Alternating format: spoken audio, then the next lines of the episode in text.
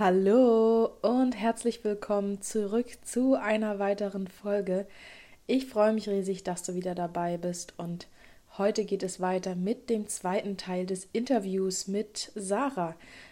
Ja, Sarah ist Expertin für Darmgesundheit und im ersten Teil, also in der letzten Folge, haben wir vor allem darüber gequatscht, warum unsere Darmgesundheit eigentlich was mit Stress zu tun hat und was passiert, wenn wir bei Stress oft hektisch und unregelmäßig essen. Und im zweiten Teil haben wir uns vor allem über das Thema Ernährung unterhalten. Also was kannst du tun, wenn du eben sehr gestresst bist, um eben deinen Darm nicht noch zusätzlich zu belasten und dich trotzdem wohlzufühlen. Also, los geht's.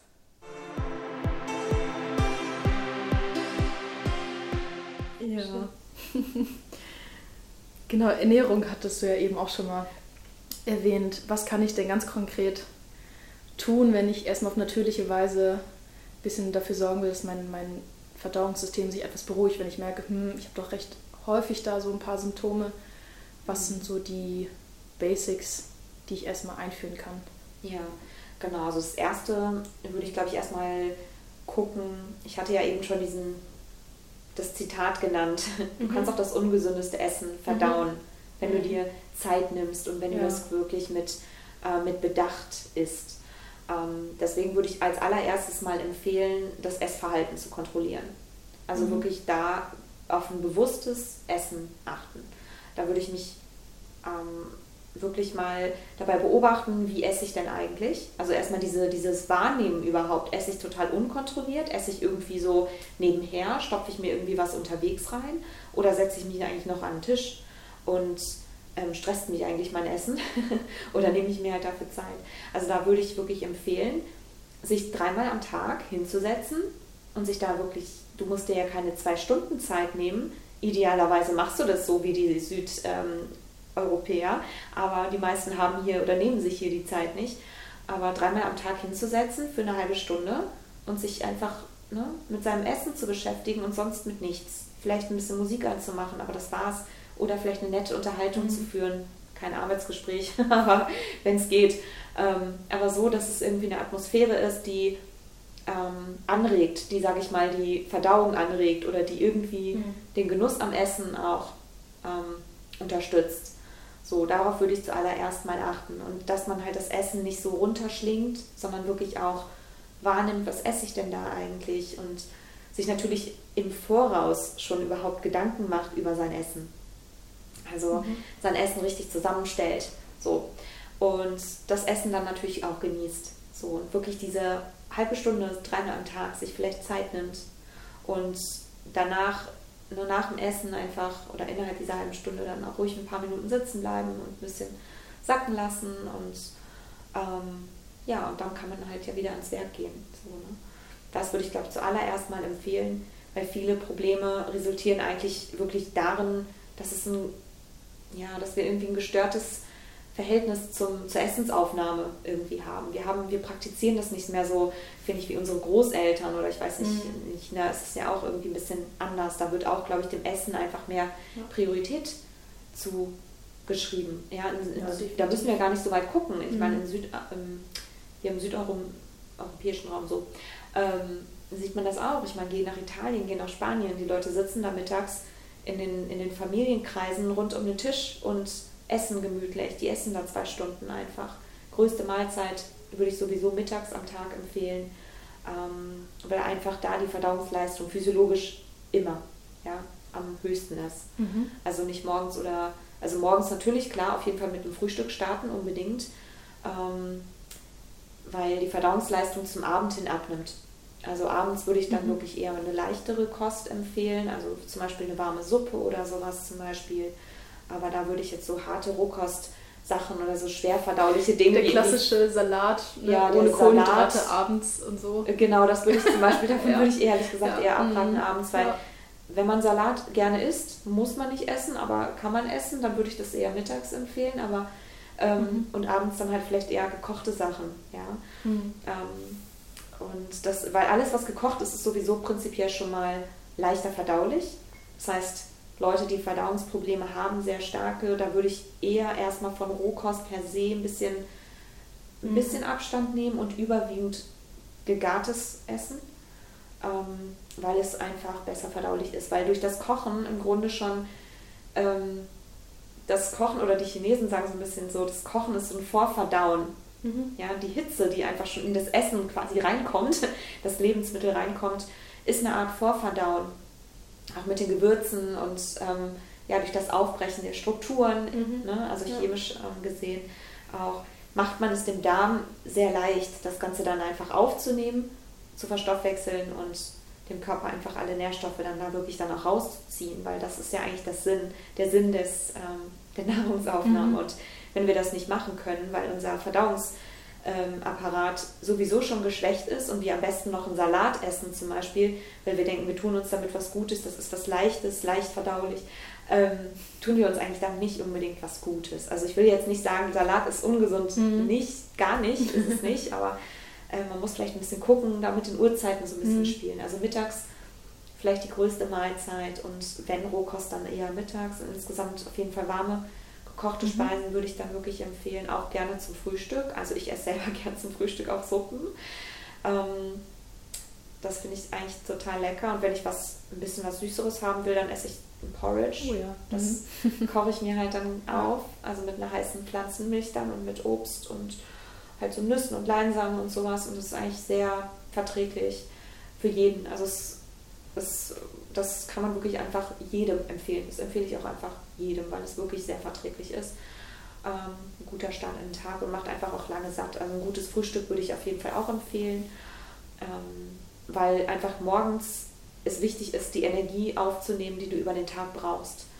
Ähm, als wenn du erst irgendwie mittags oder am Nachmittag anfängst, auf einmal ähm, ja, ganz viel zu essen und vorher mhm. dem, Verdau dem Verdauungssystem gar nichts zugeführt hast, ist es dann halt auch so ein, ja, so ein bisschen wie so ein Gewaltakt, sage ich mal. Also der Darm kommt dann auch nicht so gut damit zurecht. Also ich kenne auch genügend Leute, die sagen, oh, ich kann den ganzen Tag nichts essen. Abends aber, da muss ich ganz groß, ganz viel essen, weil dann hat man ja auch richtig Hunger. Ja. hat man ganz viel gearbeitet und jetzt verdiene ich mir ein großes Essen. Mhm. Das ist eigentlich keine gute Herangehensweise, weil mhm. einfach abends ab 18 Uhr schaltet hier einfach alles ab. Mhm. Also es ist, das ist bei jedem Menschen so, bei jedem. Mhm. auch die Leute, die sagen, ich bin kein Morgenmensch mhm. oder ich bin eine Nachteule, auch bei denen ist einfach abends irgendwann ne, die ähm, mhm. Verdauung nicht mehr so gut. Also deswegen warme Sachen, auf die Uhrzeiten achten und mhm. ähm, vor allem einfach auf das Wie achten, mhm. auf die Nahrungsaufnahme. Da würde ich, würde ich glaube ich, zuallererst mal drauf gucken. Und erst im zweiten Schritt dann die Ernährung per se anzupassen und dann auch wirklich gucken, sind es vielleicht auch bestimmte Nahrungsmittel, die mir irgendwie Schwierigkeiten bereiten, was meistens gar nicht unbedingt der Fall ist, mhm. ähm, sondern es ist halt oft Essverhalten und natürlich die richtige Zusammenstellung der Ernährung auch. Mhm. Was wäre der oberste Tipp bezüglich des was, was ich denn esse, um da eben vorzubeugen oder auch was Gutes dem mhm. Darm zu tun. Ja. Wahrscheinlich Thema Ballaststoffe. Ja, genau. Also das ist eigentlich der wichtigste Tipp. Mhm. Das ist der wichtigste Tipp. Ähm, also es gibt natürlich, oder der erste, womit man anfangen kann, womit mhm. man relativ leicht anfangen kann.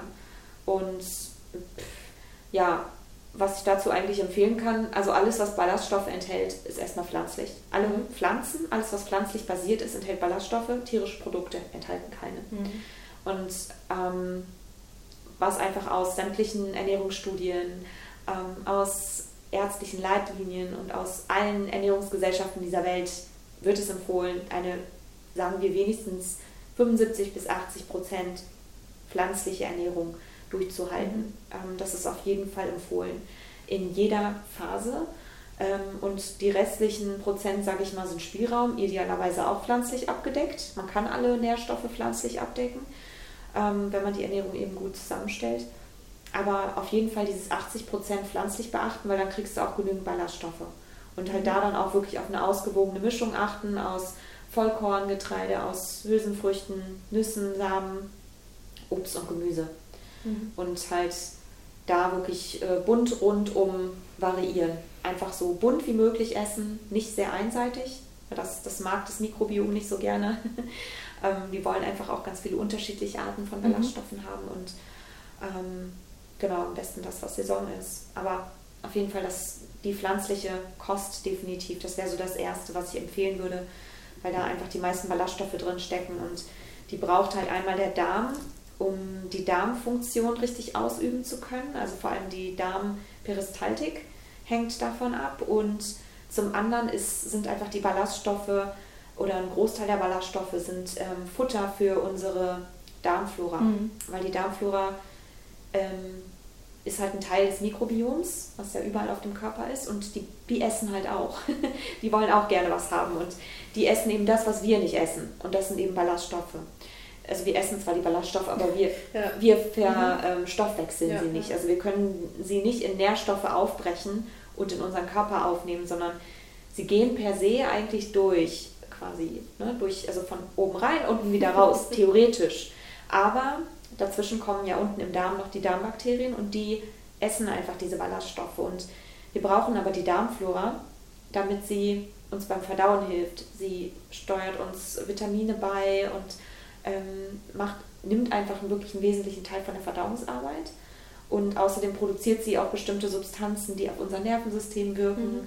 für unsere Gesundheit im ganzen Körper eigentlich, für das Hormonsystem zuständig sind, das Gehirn steuern ähm, und einfach so eine, ja, die, die ganze körperliche Gesundheit, das ganze System mit am Laufen halten. Dafür brauchen wir unsere Darmbakterien. Und das heißt, wir müssen sie halt füttern. Deswegen sind Ballaststoffe wichtig. Mhm. Ja. Okay, also ich fasse mal kurz zusammen, wenn wir jetzt sagen, okay, ich, meine Ernährung ist, glaube ich, auch nicht ganz so der Hit und ich möchte mir erstmal die wichtigsten ja. Sachen raussuchen, um mich nicht zu überfordern, dann gucke ich erstmal, wie esse ich, ne, vom Zeit, zeitlichen her sich Ruhe nehmen. Dann als zweites warme Mahlzeiten eher bevorzugen als jetzt zu viel Rohkost. Und als drittes, wenn ich mir angucke, was ich esse, vor allem erstmal auf die Ballaststoffe und pflanzliche Lebensmittel achten. Genau, ja. Okay. Auf ja. jeden Fall. Das ist doch was, was man sich erstmal merken kann, auch gar nicht ja. so kompliziert ist. Ne? Oft wird so Ernährung viel zu verkompliziert und dann macht man am Ende gar nichts, weil man Genau. Ja. Also das finde ich ist so der erste Einstieg. Mhm. Und dann gibt es natürlich noch ultra viele andere Sachen einfach, auf die man achten kann und sollte natürlich mhm. auch. Aber ich glaube, das ist so das erste, wo ich, wo ich anfangen würde. Mhm. mhm. Und dann würde ich gerne noch auf ein kleines, so klein ist es nicht, aber wir besprechen jetzt mal nur oberflächlich, sonst sitzen ja. wir wahrscheinlich auch noch viel, viel länger. Hier ist Probiotika. Ja. Das ist ja so was ähm, was viele Ärzte dann ne, mal schnell verschreiben und das wird ja auch alles privat immer bezahlt. Ähm, inwiefern ist das irgendwie sinnvoll oder eben auch überhaupt nicht? Mhm. Was ist so deine Meinung dazu? Ja, das ist ein sehr kritisches Thema. Also, ähm, also es hat sich schon herausgestellt in Studien, in diversen Studien, nicht nur anhand von Darmproblemen, sondern auch auf mittlerweile sämtlichen chronischen Erkrankungen. Alle chronisch degenerativen Erkrankungen hängen irgendwo ursächlich mit der Darmflora oder einem Ungleichgewicht in der Darmflora zusammen. Weil man halt sieht, zum Beispiel bei Depressionen hat man das gesehen, bei Autismus sieht man das und bei ja, diversen ähm, Stoffwechselerkrankungen, bei Diabetes teilweise, teilweise in der Präklinik erst, also es ist noch nicht sehr ausgereift, aber wenn man den Leuten zum Beispiel Probiotika gibt oder bestimmte probiotische Stämme, Bakterienstämme, dass sie dann eine Symptomverbesserung erfahren. Mhm. Ähm, von daher, also es gibt durchaus Belege dafür, dass probiotische Stämme einen positiven Effekt auf unsere Gesundheit haben. Ähm, aber alle Produkte, die draußen auf dem Markt sind, das sind alles Produkte, das sind auch kommerzielle Produkte, die enthalten zum Teil bestimmte Stämme, aber die Produkte selbst wurden so in dieser Kombination nicht getestet. Das heißt, wenn du in den Laden gehst, dann weißt du nicht, was du da eigentlich genau bekommst. Da stehen vielleicht dann die Stämme hinten drauf, aber du weißt nicht, wie lebensfähig die sind. Du weißt nicht, wie die gezüchtet wurden. Du weißt nicht, ähm, wie, wie robust die sind oder wie die zusammenarbeiten oder ähm, auf was die eigentlich genau treffen im Grunde im Darm. Weil das Darm ist halt ein sehr, sehr komplexes Ökosystem. Das reicht im Grunde auch nicht, wenn man ein Probiotikum nimmt, was irgendwie 1, 2, 3, 4, 5 Stämme enthält. Ähm, weil das ist ich sage das immer so, das ist wie so ein Tropfen auf einen heißen Stein. Mhm. Ja, also man gibt irgendwie so ein Probiotikum rein in so einen riesen Teich, in so ein Meer von ähm, ganz vielen ganz, ganz, von so einem riesen Ökosystem, ja, was aus über 1000 Spezies besteht und es über 30 mhm. Billiarden Bakterien. Ähm, ist halt die Frage, inwiefern kommt das dann da auch wirklich an. Also einen gewissen Effekt kann das schon haben, aber ob das quasi die Kosten-Nutzen-Relation stimmt, mhm. das muss man sich immer ganz genau fragen mhm. dabei. Also was ich kurz halt wirklich sagen kann, ist keins der Produkte oder die wenigsten Produkte da draußen sind in klinischen Studien zum Beispiel getestet worden. Das müssen die auch nicht, weil diese Produkte eben nicht verschreibungspflichtig sind. Ne? Du kannst in die Apotheke ja, gehen, du kannst mhm. es dir einfach so kaufen. Das sind quasi so OTC-Medikamente, die sich einfach jeder kaufen kann. Und das heißt, die sind nicht validiert. Du weißt nicht, wie gut die funktionieren, wie gut und hochqualitativ die Stämme da drin sind. Und ähm, dazu kommt, dass einfach die meisten, und ich glaube einfach die wenigsten Ärzte eigentlich, und auch natürlich die Patienten schon gar nicht, wissen, welche Stämme sie denn eigentlich überhaupt brauchen, ähm, welche da sinnvoll sind. Man redet halt immer, okay, von Bifidobakterien und Lactobacillen, das ist so ein bisschen von gestern, also aus der Sicht der Mikrobiomforschung heute. Ähm, das liegt einfach daran, weil man bisher nur diese beiden großen Gruppen an Bakterien ähm, als Hauptmitglieder ähm, sozusagen bisher identifizieren konnte, einfach weil man die anderen bisher noch nicht identifizieren konnte. So. Mhm. Also das heißt, die, die Forschung steht auch noch ein bisschen am Anfang. Das heißt, man weiß eigentlich auch nicht genau, welche Stämme sollte man denn jemandem geben, damit es einem besser geht. Es gibt mhm. bestimmte Tendenzen, dass der ein oder andere Stamm ein bisschen helfen kann, aber das, das muss auch nicht sein. Deswegen muss ich sagen, ich sehe persönlich probiotische Produkte, ähm, pro, ähm, diese ja, Kapseln, Pulver, wie mhm. auch immer sie alle heißen, ein bisschen kritisch, weil sie in einem, finde ich, sehr schlechten Kosten-Nutzen-Verhältnis stehen. Man müsste eigentlich theoretisch Probiotika, gerade wenn man eben chronische Darmprobleme hat, auch konstant einnehmen. Nicht nur mal so als Kur, auch ich nehme mal vier Wochen Probiotikum, sondern ein Darmaufbau dauert natürlich deutlich länger. Und meistens ist das System dann so fragil, dass es dann eigentlich noch auch auf dem Stadium gehalten werden muss, weiterhin Probiotika. Das heißt, eigentlich müsste man dauerhaft probiotisch sich ernähren. Was eigentlich der geschicktere Ansatz dabei ist, ist dem ganzen System erstmal so eine, ja, schon eine probiotische Dosis natürlich zu verpassen. Das kann man natürlich machen über probiotische Produkte, mal über einen Zeitraum von zwei, drei Monaten. Das muss man aber selbst ausprobieren, weil wie gesagt, es gibt halt einfach keine Studien für irgendein Produkt, mhm. was sagen würde, dieses Produkt hilft bei dem und das hilft bei dem, sondern das ist so ein bisschen individuelles Testen. Was halt viel wichtiger ist aber, das Bakteriengleichgewicht zu erhalten und mhm. groß zu ziehen, sozusagen. Mhm. Also sich selbst seine Darmflora zu züchten. Und das macht man, das haben wir halt eben schon besprochen, mhm. indem wir Ballaststoffe aufnehmen. Das heißt, es bringt zum Beispiel nichts, wenn du Probiotika zu dir nimmst, aber den ganzen Tag Bullshit isst. Weil dann mhm. gehen die Bakterien, die gehen halt rein und die gehen wieder raus. Es gibt sogenannte transiente Bakterien und welche, die halt bleibend sind. Also mhm. Bakterien, die im Grunde im Verdauungsbrei sich bewegen und mhm. bei der Verdauung helfen und dann auch wieder mit rausgespült werden. Und welche, die halt mhm, wirklich okay. manifest in der Darmwand und in der Darmschleimhaut ähm, unterstützend sind. Und einfach um dieses Ökosystem komplett halt zu bewahren, ist es wirklich gut, eine sehr pflanzlich basierte Ernährung zu essen, damit einfach die Darmflora sich selbst regenerieren kann. Mhm. Es ist gut, am Anfang so eine, so eine kleine Infusionsspritze zu geben, um das ganze System so ein bisschen zu unterstützen und dem, den richtigen Impuls in die richtige Richtung zu geben, um das Gleichgewicht der Bakterienstämme untereinander wieder aufzubauen, also einen Impuls zu geben. Aber dann natürlich auch die Futter, das Futter mhm. Zu stellen, damit sie sich selbst regenerieren können, mhm. weil das machen sie selbst. Ja. Genau. Also von dem her kann ich kein bestimmtes Produkt empfehlen. Mhm. Wenn man das nehmen möchte, kann man es ausprobieren, aber es ist nicht unbedingt notwendig. Also was ich am allerersten empfehle und was viel besser funktioniert und was auch eigentlich für den Körper auch viel natürlicher ist, ist äh, fermentierte Nahrung zu essen. Mhm. Also wirklich selbst zu fermentieren. Das heißt, man kann selbst Sauerkraut herstellen, selbst Kimchi machen. Man kann alles einlegen, man kann alles fermentieren. Alles. Obst, Gemüse, alles. Mhm. Also es gibt so viele Kulturen, die das machen mhm. und die jedes Mal zum Essen ein bisschen von ihrer fermentierten Kultur einfach dazu essen. Und es ist einfach hier völlig verloren gegangen. Und alles, mhm. was man hier irgendwie fermentiert bekommt, wird aber auch gleichzeitig immer tot gekocht, dann schon angeboten im Supermarkt. Also wenn, dann, wenn man das macht, sollte man darauf achten, dass man es nicht erhitzt, mhm. sondern dann auch wirklich so, wie es fermentiert wurde, ist. Das ähm, enthält am allermeisten Bakterienstämme, also mehr als jedes Probiotikum auf dem Markt.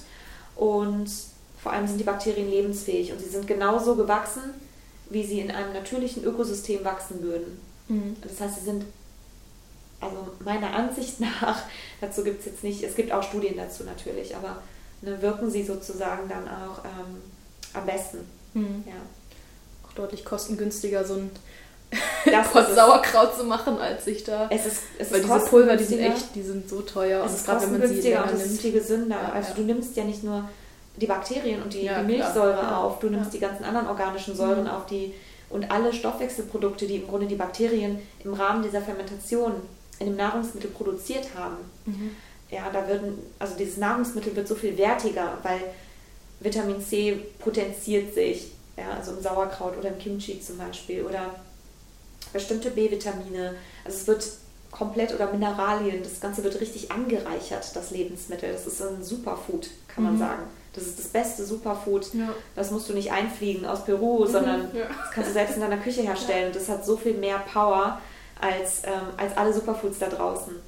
Und es kostet halt fast nichts. Ein Kilo Sauerkraut äh, beziehungsweise Kilo Weißkohl ne, kostet ja. irgendwie 2, 3 Euro.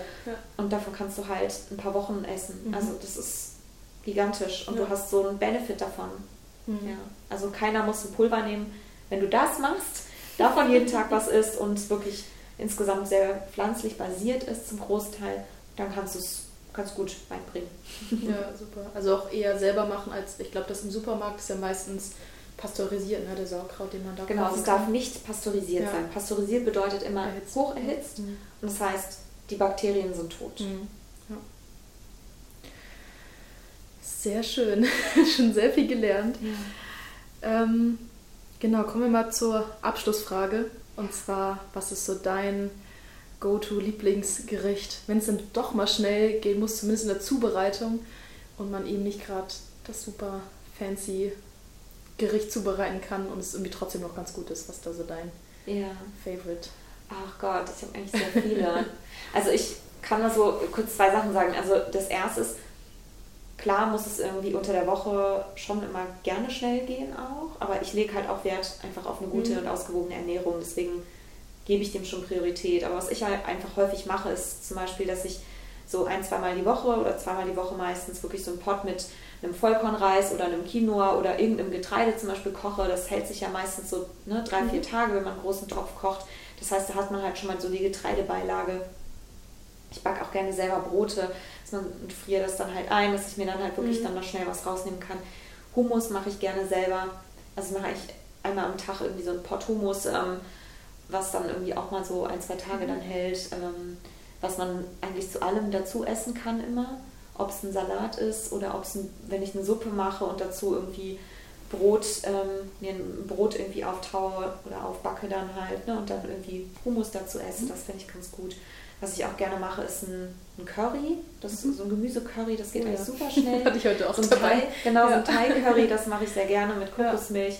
Ja. Ähm, halt einfach schön, wirklich einen vollen Pot mit Gemüse. Da mache ich meistens noch so ein paar, ähm, ein paar ähm, na, sag mal schnell, Vollkorn-Reisnudeln rein oder ähm, wenn ich noch was von meinem Reis übrig habe, mache ich davon was rein oder halt so ein paar ähm, ähm, äh, Buchweizennudeln und mache halt ganz viel Gemüse rein, ein bisschen Tofu und dann eine Currypaste, Knoblauch und ja. Kokosmilch und dann schön würzen und ja. ja. dann ist das einfach gigantisch und das wärmt einfach richtig gut und es geht halt sehr schnell. Es mhm. geht wirklich schnell. Ja, kann ich bestätigen. Ja, genau, oder halt was irgendwie im Wok zusammenzaubern. Also das ist, das geht, das geht zackig. Ja. ja.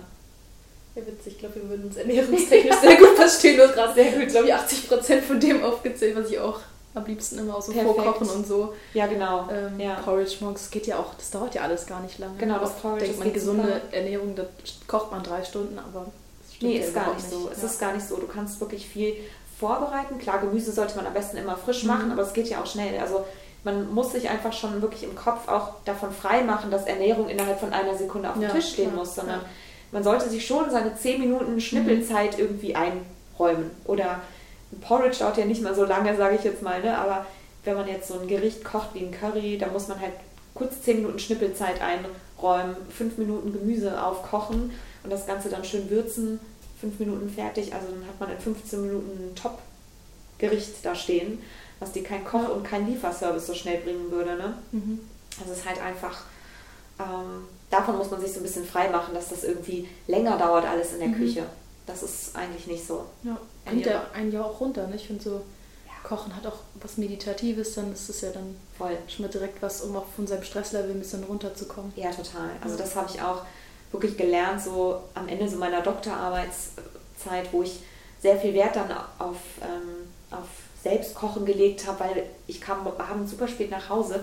Eigentlich habe ich dann auch nicht mehr viel gegessen, aber ich fand es ganz toll, dann, weil mich das so beruhigt hat, irgendwas zu schnibbeln in der Küche. Mhm. Ich habe dann irgendwas für den nächsten Tag gekocht und habe dann irgendwie, keine Ahnung, irgendwelche Currys da gemacht und Gemüseeintöpfe und halt das am nächsten Tag dann mitgenommen. Dann, wann soll ich das alles essen? So, ja, ja. eingefroren habe ich manchmal Sachen, ja. aber es hat einfach mich total beruhigt. Ja, ne? Also es ist sowas Meditatives auch irgendwie. Mhm. Ja. Ach, schön.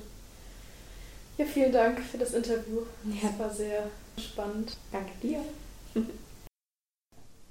Ja, das war der zweite Teil des Interviews mit Dr. Sarah Schwitala.